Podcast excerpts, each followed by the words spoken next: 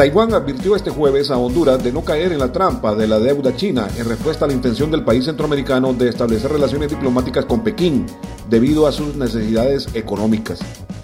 El jefe de la diplomacia hondureña, Eduardo Enrique Reina, justificó el miércoles su decisión por las enormes necesidades del país, uno de los más desfavorecidos del continente con el 74% de sus casi 10 millones de habitantes en la pobreza.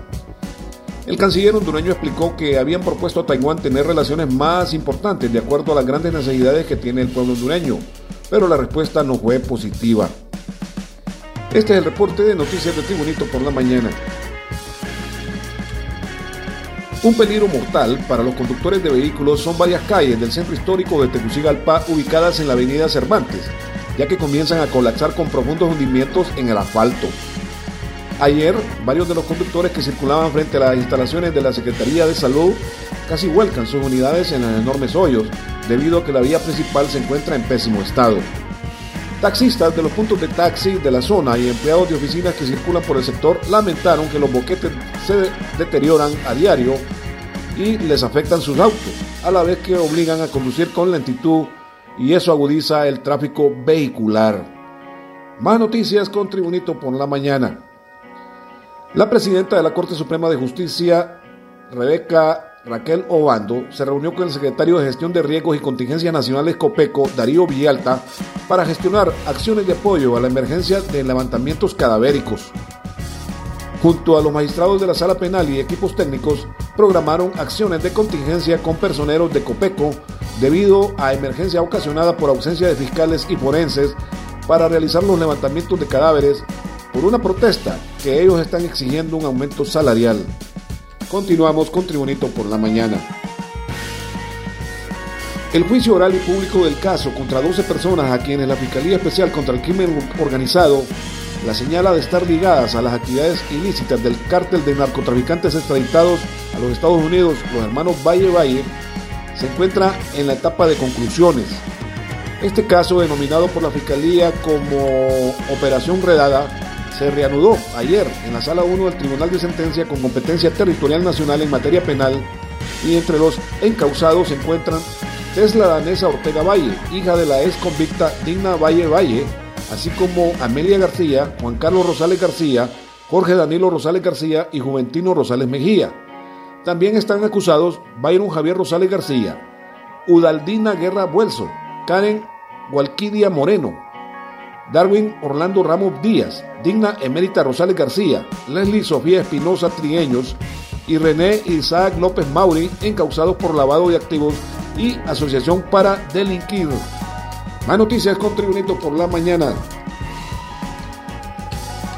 Catedráticos de la Universidad Nacional Autónoma de Honduras, con aspiraciones a la rectoría, interpusieron un recurso de amparo en la Sala de lo Constitucional de la Corte Suprema de Justicia en contra de la elección de la Junta de Dirección Universitaria. El docente universitario Víctor Manuel Ramos expresó que el recurso fue interpuesto por tres aspirantes a convertirse en rector. Margarita Pavón, Mauricio Mendoza y él. Esto fue en horas de la mañana de ayer miércoles. Asimismo, Ramos informó que la elección de los miembros de la Junta de Dirección Universitaria realizada por el Consejo Universitario es ilegal, por varias razones. Una de ellas, ignorar la solicitud de nulidad. No se contaba con un reglamento interno para elegir sin la participación de los estudiantes.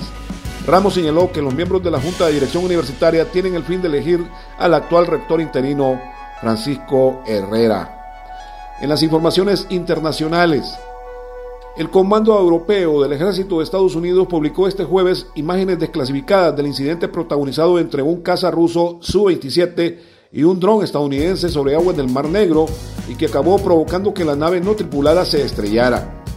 Según informó el Comando de Estados Unidos en un comunicado, las imágenes muestran el momento en, el que un avión ruso realizaba una interceptación insegura y poco profesional de un dron MQ-9 de la Fuerza Aérea de Estados Unidos en el espacio aéreo internacional sobre el Mar Negro el 14 de marzo.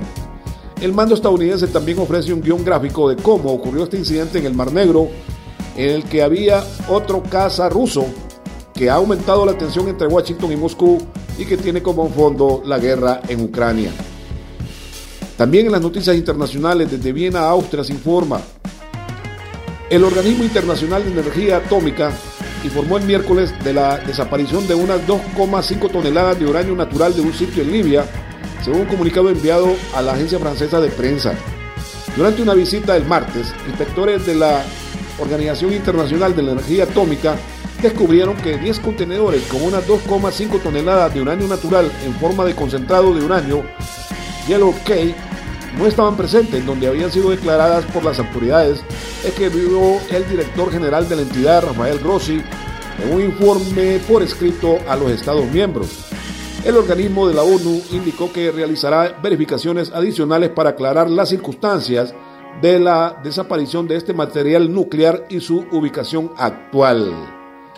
En las noticias deportivas, el ítalo suizo Gianni Infantino fue reelegido este jueves hasta 2027 como presidente de la Federación Internacional de Fútbol Asociado FIFA, un puesto que ocupa desde 2016 sin oposición y por aclamación en el 73 Congreso de la instancia en Kigali. El dirigente de 52 años ya ha reelegido las mismas condiciones en 2019 por los delegados de las 211 federaciones nacionales del organismo, podría mantenerse hasta 2031 al frente del fútbol mundial ya que su primer periodo de tres años está considerado como incompleto. Y también en las informaciones deportivas se conoce que este día, a partir de las 8.15 de la noche, hora hondureña, el Club Deportivo Motagua juega el partido de vuelta frente al campeón de México Pachuca en el estadio de Ciudad Hidalgo en el partido de ida celebrado la semana pasada acá en el Estadio Olímpico de San Pedro Sula, ambos clubes, el Pachuca de México y el Motagua de Honduras, quedaron 0 a 0. Y este ha sido el reporte de noticias de Tribunito por la mañana de este jueves 16 de marzo de 2023. Tribunito por la mañana te da las gracias y te invita a estar atento a su próximo boletín informativo.